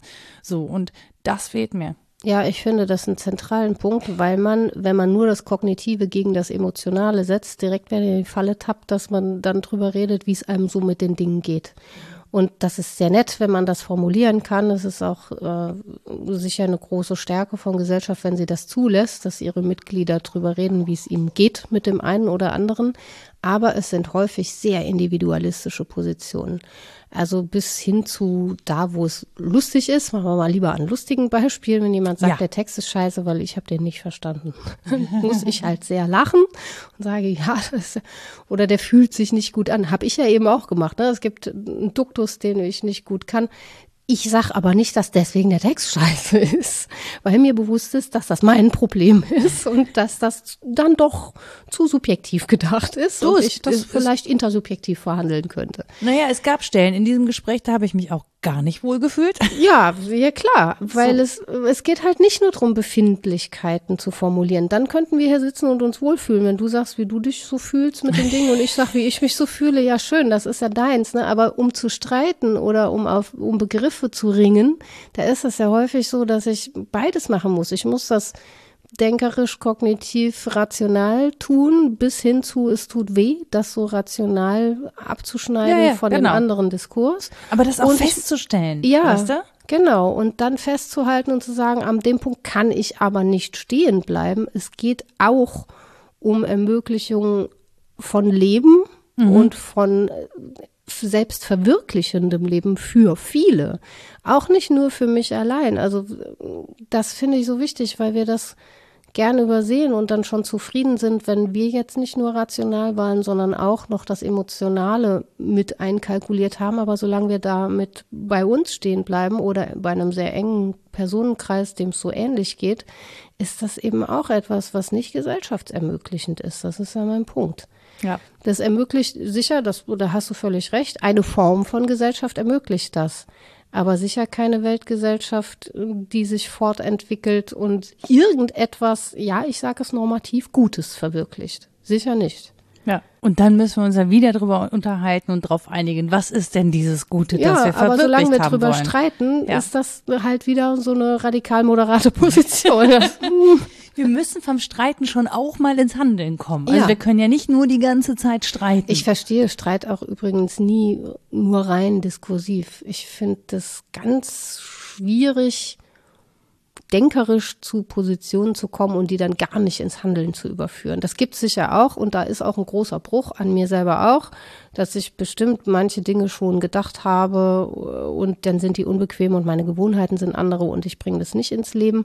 Aber dass man konsequent anderer Überzeugung ist, ähm, als das, was man handelnd draußen so tut, das fände ich schon sehr schräg. Also eigentlich werden die eigenen Überzeugungen sich ja schon übersetzen in ein Handeln, oder?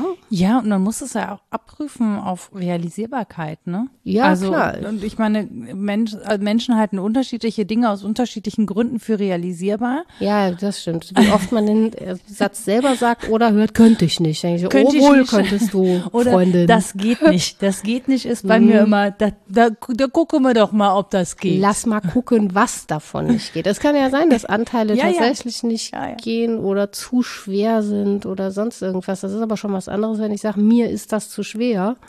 Ich finde halt Grenzen zu setzen, ohne vorher kreativ die Lösung pr probiert zu haben, immer schon schwierig. Ja. So. Aber das ist auch nur meine Meinung und von daher äh, Eine antiradikalistische Position. sieht mir gar nicht so ähnlich. Hm. Guck mal, wie moderat du bist. Könntest Moderatorin sein. Oh Gott. Entschuldige bitte. Aber das ist ja schon. Entschuldige. Ja. Aber es ist ja schon so, dass äh, ModeratorInnen Positionen ins Gespräch bringen. Und das ist voll antiradikal. Also das ist ja eigentlich. Ja, das gefällt mir auch nicht immer so leicht.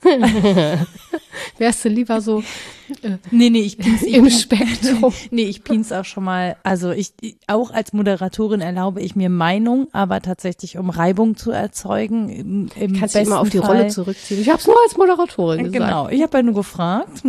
Oh, jetzt hauen die sich da. Wie unangenehm. Ups. Hoppala, wie konnte das denn passieren? Nein.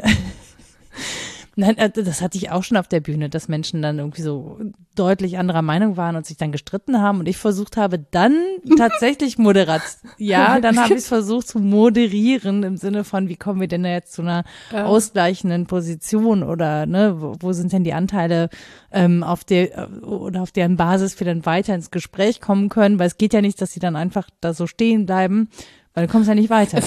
Ja, stelle ich mir mal Also kann man- vor, mal. Ja. Also Ja. auch diese, diese Gesprächsabbrüche gibt's ja. Also das Menschen, und das wird immer noch Jahrzehnte später, siehst du das in Wiederholungen oder als Meme oder so, wenn Menschen wirklich einfach aus der Situation rausgegangen sind oder nicht geantwortet Ja, nee, haben, oder Quatsch du geredet haben. Ja, oder, du so siehst es halt gehen. nicht, weil, weil du Elon Musk dann bist, nicht- Scheiße ja, erzählt richtig. hast und den ganzen Scheiß gelöscht Oder weil hast es und beim die WDR lange in den. Giftschrank kam, wie zimmerfrei mit Tschernobyl-Partei. Und dann denkt man sich so zehn Jahre später, ach komm, es war auch nicht so schlimm jetzt. Dann hol's halt raus aus dem Giftschrank. Ja, wobei das ja nicht die Entscheidung des WDR ist im Zweifel, sondern der Person, die da äh, Ja, klar. Also, ne, das ist Es ja. schon schön, wenn man die Personen fragt, was sie davon halten. ja, die genau. Also, das ist schon irgendwie auch wichtig. So, das heißt, ähm, eigentlich, wir sind jetzt mit der, The wir sind ja mit dem Fazit eingestiegen. Ja, genau. Ja, was, machen, was machen wir denn jetzt an der Stelle, wo eigentlich das Fazit käme? wir wiederholen das. und zeichnen den Weg nach, auf dem wir dahin gekommen sind. Ja, oder? dann viel Spaß. Ich erinnere mich nicht mehr. Das ist der Punkt, an dem ich auf meinen Zettel gucke.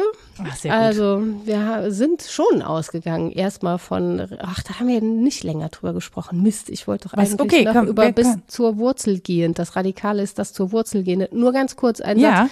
Dieser Hinweis darauf, ich glaube, das ist auch bei Martin Seel oder bei Bermes. Ich zitiere auf jeden Fall beide nachher in der Literatur, ähm, wo steht, ja, ist ja ganz schön, wenn man das so setzt, als eine mögliche Weise, das Radikale zu denken, aber es ist eine biologische Metapher und eine Wurzel anzugraben tut der Pflanze meistens nicht so gut. Außerdem wächst sie nicht ohne Kontext, die Wurzel wächst in der Erde. Das ist ja schon Das haben wir ja die, schon rausgearbeitet. Ja, haben wir gut gemacht. Haben wir gut gemacht, ja. Ähm, und auch wenn wir damit das Wesen der Sache meinen, haben wir das gleiche Problem, weil es vom Kontext abhängig ist. Also wir sollten vorsichtig sein, den Metaphern zu schnell auf den Leim zu gehen. Das haben wir aber, glaube ich, auch gemacht. Und haben dann einerseits über den Prozess der Radikalisierung gesprochen, als so ein Hinweis, äh, Hinwendung ähm, zur Radikalität im Sinne von Gewaltbefürwortung. Ähm, und das war, glaube ich, das unterscheidende Kriterium, das ich mal einfach so gesetzt habe. Das ist ein Denkangebot, ne? Man darf das anders denken. Um zu sagen, Radikalismus ist so verstanden, jede konsequente Zielausrichtung, die sich jeglicher beliebiger Mittel bedient, um ihr Programm zu erfüllen. Und das ist sicher im Modus der Imagination eine Möglichkeit, also denkerisch zunächst mal rationalisierend diesen Weg zu gehen, muss aber verhaftet sein Humanismus und Reflexivität, sonst wird es eben Fanatismus. Fanum ist übrigens der Tempel, also religiöser Fanatismus ist eigentlich doppelt Eine gemoppelt. Tautologie. Mhm, genau. Und ähm, Extremismus, der also politisch meistens auch ähm, nicht mehr an die anderen denkt und nicht mehr reflexiv ist. Und da dürfen wir, glaube ich, eine Linie ziehen und sagen, das weisen wir ab. Weil er absolut ist. Ja, genau. Ja. Und Radikalität wäre dann in Abgrenzung von diesem Radikalismus ähm, vielleicht differenzierend einerseits positiv das, was ich philosophisch Radikalismus genannt habe, nämlich so eine positive Überbietungsfantasie, wo man versucht, sich zu emanzipieren von dem, was man bisher gedacht hat, wo man reflexiv vorgeht, wo auch Irrtum möglich ist, der Mensch aber der Maßstab bleibt. Und dann gibt's aber diese andere Form von Radikalität, die ist negativ äh, und ohne jeglichen Kompromiss, ohne jedes Spektrum. Und das ist das, was wir verwerfen würden. Das wäre, glaube ich, das, wo wir gemeinsam bei rausgekommen sind. Und das Schwierige ist sicher, das fällt mir auch schwer, zunächst mal abzusehen von ganz vielem, was wir als Setzung von Gut und Böse so mit uns rumtragen und sich einen radikalen Gedanken zutrauen, meinetwegen auch einem radikalen Gedanken zuhören und ihn daraufhin prüfen, ob man ihn tatsächlich zu Ende denken kann und bei etwas Zustimmungswürdigem rauskommt. Mir geht es so, dass das nicht der Fall ist. Also ich habe es bei vielen Dingen dann mal versucht. Ich komme bei moderaten Positionen raus, weil eben ne, menschenverpflichtet und reflexiv. Ich muss gerade ganz schwer, äh, ganz schwer, ganz schlimm und ganz schwer so, ganz schwer an die Arbeit von Mo Asumang denken, die ja eben genau in diese Position geht, also die ja dann mit radikalen Menschen Ja. redet und sich das anhört und ähm, so anstrengend. Erstmal, ja, aber auch wie die Art und Weise, wie sie das macht, ähm, das ist bemerkenswert und das soll man sich gerne mal angucken. Ich guck mal, dass ich, ich glaube, die sind gerade in der äh, Mediathek, Mediathek. oder bei Dreisat oder so. Ich habe es auf jeden Fall irgendwo zuletzt gesehen. Da Ja, gibt's kann einen neuen Film. Ähm, das würde ich unbedingt empfehlen. Also das ist einfach ähm, sehr Ja. beeindruckende Arbeit. ziehe ich auch meinen Hut vor allen JournalistInnen, die das gemacht haben. Ja, Donja bei- Hayali zum Beispiel. Genau, ein weiteres Beispiel, ne? Ja. So, sich zuhörend dem zuwenden, obwohl man schon weiß, es äh, bleibt auch an einem haften. Das macht ja was mit einem. Ja, man ja. wird das nicht wieder los. Aber Ja. ja, das ist eine radikale Position, sich mit dieser Form von Radikalität moderat auseinanderzusetzen. Und Das ich glaub, stimmt. Da Ja. eben, das wäre halt die These, die wir so durchgegangen sind, dass das Radikale und das Moderate nicht haben zwei sogar konkret gemacht. Gegensätze sind, ja, stimmt. Sondern dass die letztlich so Geschwisterbegriffe sind Mhm. und ohne einander nicht auskommen. Und ich glaube wirklich, das vertreten zu können, dass jede radikale Position, wo sie sich noch als fragwürdig geriert und sich Menschen verpflichtet fühlt, letztlich bei moderaten Positionen rauskommen wird. Wenn sie konsequent radikal weiter gedacht wird und ins Handeln gebracht wird, das Mhm. war ja dein Punkt, dann werden das moderate Positionen sein, die keine Ein Eindeutigkeitsangebote formulieren. Das, worüber wir auch gesprochen haben, ist, dass wir uns ähm, es zu leicht machen, wenn wir einfach das Gewaltvolle an Radikalität abweisen und sagen, das darf nicht sein. Das Mhm. ist sicher auch wichtig, dass man das tut, aber das ist sozusagen eine Ebene zu hoch, hast du, glaube ich. Ja, genau, das ist so kontextabhängig auch, ne? Genau, also dass wir, da sind wir der These von Remsmar gefolgt, der das so überspitzt formuliert hat, auch damit man sich denkerisch dran abarbeitet, nehme ich an, dass Gewalt nicht unser Problem ist, sondern ähm, die Legitimation von Gewalt, dass wir uns diese Figuren angucken sollten, auch um herauszufinden, was wir gesellschaftlich für Entwürfe von richtig und falsch da so machen, also welche Art von Gewalt richtig ist. Er sagt zum Beispiel, häufige Formen sind, um das zu temporalisieren. Jetzt brauchen wir das noch, damit wir es später nicht mehr brauchen. Oder spatialisieren, also de, den Raum, woanders muss das sein, nicht hier, aber wir müssen woanders Gewalt ausüben, damit wir hier in Frieden leben. Und das sind so Formen, die wir von uns auch kennen, die wir den Staat als Gewaltmonopol gesetzt haben. Also wir kommen aus dieser Gewaltfrage nicht raus, indem wir nur sagen, das ist böse und wir verzichten darauf, sondern wir müssen uns die Begründungsfiguren angucken.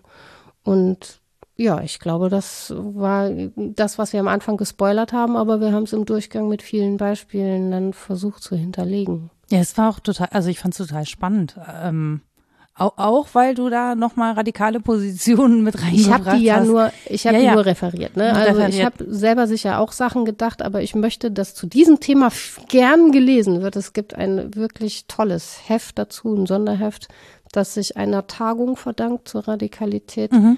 Und wenn es irgendwie Interesse geweckt hat, wie wir jetzt das Thema angegangen sind, dann ist das was, wo man großen Gewinn draus ziehen kann. Okay, dann würde ich sagen, Literaturliste, Okay. go. Go. Äh, jetzt habe ich geraschelt. Toll. Nein, das ist ja super. Ja, ja. Also die Zeitschrift ist ähm, digital erhältlich, wer hätte es gedacht. Dann können wir sie verlinken. Das ist, ja, ähm, oder auf Wunsch darf ich, glaube ich, mindestens Auszüge darf man verschicken mit Urheberrecht und so. Da muss ich noch mal gucken, weil ich ein PDF erworben habe. Es ist sehr teuer und ich möchte es nicht jedem Menschen Ja. ähm, anheimstellen, 44 Euro auszugeben Ja. für eine Zeitschrift. So. Aber auf jeden Fall sind das die Artikel äh, von Christian Bermes, Radikalität, Etikett oder Gestalt zum Ort des Radikalen in der Kultur.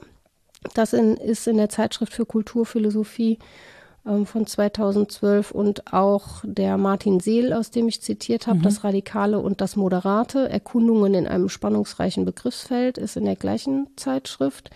Dann habe ich zitiert Jan Philipp Remzmar, der äh, qua eigener Biografie ja Gewalterfahrungen gemacht hat, extremistischer Natur. Ähm, Gewalt und Vertrauen, Grundzüge einer Theorie der Gewalt in der Moderne. Das ist ein ganz schmales Reklambändchen, kostet nur ein paar Euro. Ähm, auch in der eben genannten Zeitschrift ist noch der Artikel von Rainer Marten, geistige Radikalität. Da habe ich mich ein Stück drauf berufen, das zu sagen, dass das was anderes ist, das im Geiste zu haben als in der Interaktion. Ähm, und dann gibt es frei abrufbar über die Bundeszentrale für politische Bildung. Da kann ich sowieso empfehlen, rund um Radikalismus und Radikalität einfach mal mit dem Suchwort ähm, tätig zu werden. Einen Artikel von Kai Dietrich, der heißt Radikalisierungsprävention und Deradikalisierung als pädagogische Arbeitsfelder. Haben wir kurz, glaube ich, drüber gesprochen. Ja. Und ich versuche nochmal die Arbeit von Mo Asemang Ja. zu finden, damit ich sie euch verlinken kann, weil das, glaube ich, sehr wichtig ist und auch ähm, Ja. sehr lehrreich. Mhm. Einfach sich das anzugucken, wie sie da vorgeht und wie sie spricht und in, in, ja, mit welchen Menschen sie aus welcher Position heraus spricht. Ähm, ich finde das nach wie vor einfach sehr beeindruckend. Ja, ging mir auch Ich so. weiß, ich Schön, wiederhole mich da an der Stelle, aber mir, ich finde, finde da keine anderen Worte für. Aber es kam mir, als du es eben gesagt hast, kam es mir ähm, bildlich sozusagen vor Augen, wie sie dann steht mit jemandem und spricht und in welcher Form sie das macht und tatsächlich dem trotz allem ja noch ein genuines Interesse entgegenbringt. Mhm. Das finde ich so ähm, unfassbar, ehrlich gesagt, zu sagen, okay, mich interessiert aber, wie du zu dieser Haltung kommst, weil eigentlich würden wir dem sofort ablehnend gegenüberstehen. Ja. und gar nicht die Frage stellen. Es ist sehr groß, wenn Ja. man das kann. Definitiv, vor allen Dingen, wenn du ja dann auch noch selber Ja, betroffen wirst. So, jetzt darf ich äh, euch sagen, wo unser neues Social Media zu Hause ist, nämlich, was denkst du denn? At podcasts.social ist das bei Mastodon. Also, was denkst du denn? At podcasts.social. Ähm, genau, mich erreicht ihr wie immer und überall unter at Frau Nora, at chaos.social. Da bin ich.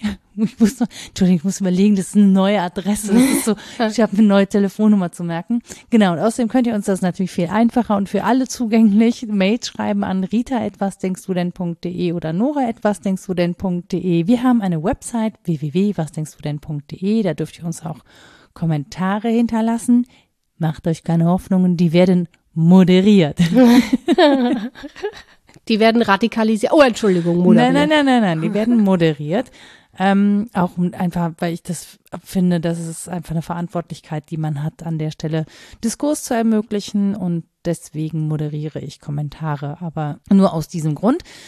Ähm, genau, und dann war's das eigentlich, oder? War Hab der? Jahresend-Podcast, ne? Ja, das war der Jahresend-Podcast, den wir jetzt dann doch gemacht haben. Und ich freue mich tatsächlich, dass das geklappt hat, dass wir uns sehen Ja. können. Also, dass wir an einem Tisch zusammensitzen können. Und ich freue mich Und die tatsächlich. ganzen Huster, die, die du rausschneiden musst, hört das sind, das sind gar nicht so viele. Ja. Wir haben beide mal ein bisschen hier und da, aber eigentlich, ich finde, für so eine Jahresendfolge haben wir uns sehr tapfer geschlagen. Jawohl. Und wir hoffen, euch geht's auch gut. Wir danken an dieser Stelle nochmal ganz, ganz, ganz, ganz, ganz, ganz, ganz herzlich allen, die uns bei Steady unterstützen. Ihr habt inzwischen auch die Möglichkeit, eine Jahresmitgliedschaft für 12 Euro, einen Euro pro Monat abzuschließen. Ähm, dafür machen wir die Folgen seit neuestem dann auch immer ein bisschen länger. Ist das so? Ja, ja. Um Gottes wir sind von den, also wir Das sind doch mir leid. deutlich von den 60 Minuten abgewichen in Mhm. letzter Zeit. Wir sind mehr so bei 90 Minuten. Also ein gute, gutes Fußballspiel. Okay, wir nehmen uns minus 30 aber mal vor.